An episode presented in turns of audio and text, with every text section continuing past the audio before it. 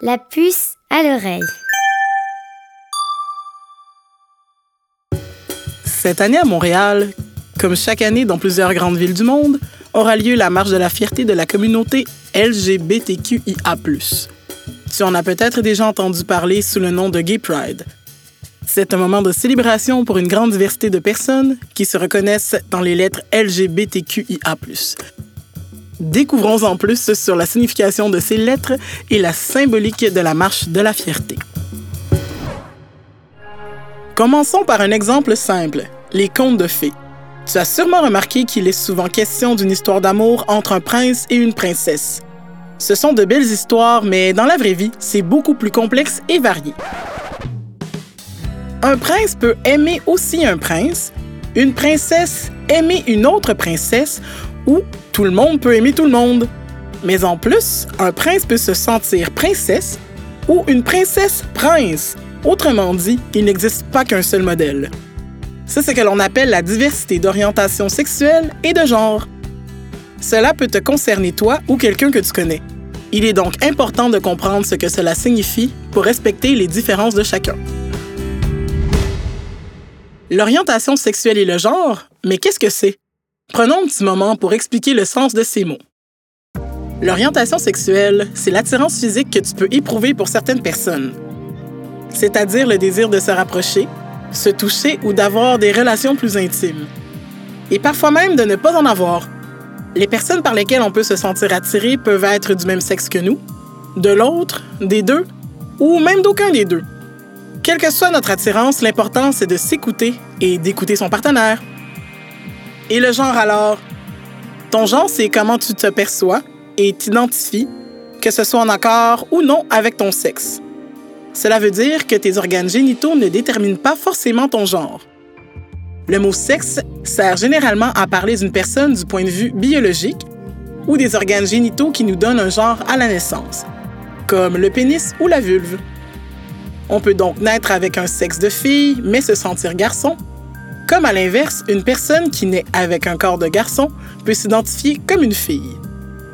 On peut aussi se sentir ni fille ni garçon ou tour à tour fille et garçon. Tu as également le droit de ne pas décider entre un genre ou un autre, et dans ce cas, on pourrait dire que tu es par exemple gender fluid ou non-binaire. Le mot genre sert donc à décrire comment tu te sens à l'intérieur.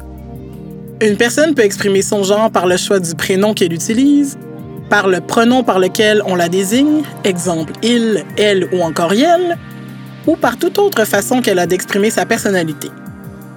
Elle peut aussi décider de changer de sexe. Il existe donc, comme on vient de le voir, beaucoup d'orientations sexuelles ou de genres différents. C'est d'ailleurs ce que représentent les lettres LGBTQIA. Le L désigne les lesbiennes, c'est-à-dire les femmes qui sont attirées par d'autres femmes. La lettre G, les gays, ou les hommes attirés par d'autres hommes. La lettre B, les bisexuels, qui sont attirés par des personnes des deux sexes. La lettre T, les personnes transgenres, c'est-à-dire qui sont nées hommes ou femmes et qui ne se sentent pas appartenir à ce genre. La lettre Q veut dire queer, et elle désigne tous ceux et celles qui ne se conforment pas aux normes de genre ou de sexualité. La lettre I désigne les personnes intersexes, c'est-à-dire les personnes dont les organes génitaux à la naissance ne correspondent pas aux définitions typiques de mâle et de femelle. Enfin, la lettre A, les asexuels, qui sont des personnes qui n'éprouvent pas d'attirance sexuelle pour d'autres personnes. Le signe plus, ajouté à la fin de ces lettres, représente toutes les autres orientations sexuelles ou identités de genre qui peuvent exister, comme par exemple les gens en questionnement, les pansexuels, les bispirituels, les androgynes et d'autres encore. Si toutes ces définitions t'intéressent, tu trouveras sur le site Internet de la puce à l'oreille un lien te permettant d'y voir plus clair. Pour en revenir aux lettres LGBTQIA, il faut savoir qu'elles ne servent pas à définir l'orientation sexuelle ou l'identité de genre des personnes en particulier, mais elles désignent plutôt toutes les personnes qui ne s'identifient pas comme hétérosexuelles, c'est-à-dire attiré uniquement par des personnes du sexe opposé, comme par exemple une fille par un garçon ou le contraire. Ces lettres permettent de regrouper ces personnes afin de reconnaître leur existence leur droit à l'égalité et à vivre comme ils le veulent et selon leurs désirs. Les personnes de la communauté LGBTQIA+ ont longtemps été mal vues, rejetées, voire persécutées à cause de leur orientation sexuelle ou de leur identité de genre, car celle-ci ne correspondait pas au modèle du conte de fées dont nous parlions il y a quelques minutes. Mais il y a 50 ans, à New York, les choses ont commencé à changer. Les gens de cette communauté, qui se faisaient souvent maltraiter par la police, ont décidé de ne plus se laisser faire. Ils ont répondu aux agressions des policiers en s'imposant avec force pour que ces maltraitances s'arrêtent et qu'on les laisse vivre comme ils le voulaient. Cette première révolte de leur part s'appelle les émeutes de Stonewall.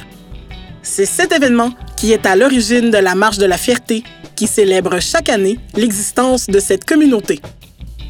Aujourd'hui encore, comme il y a 50 ans, cette communauté est victime d'agressions et même parfois de persécutions dans de nombreux pays. Tu te rends compte?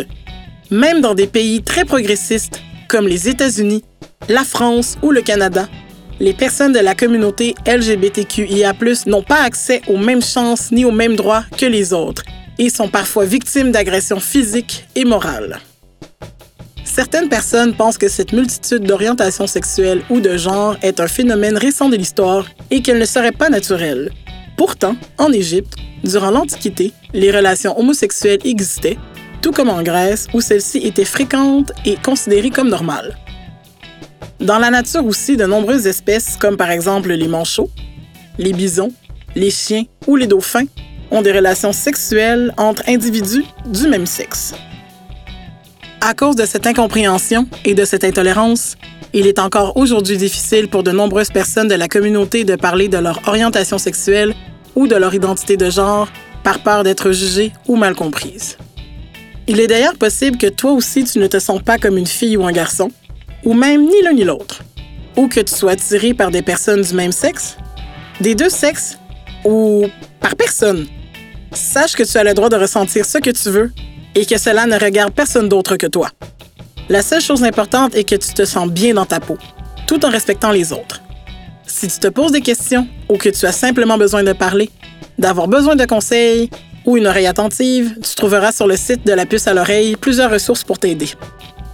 Si tout ça a provoqué des émotions chez toi, sache que tu n'es pas seul. Nous sommes toute une communauté derrière toi.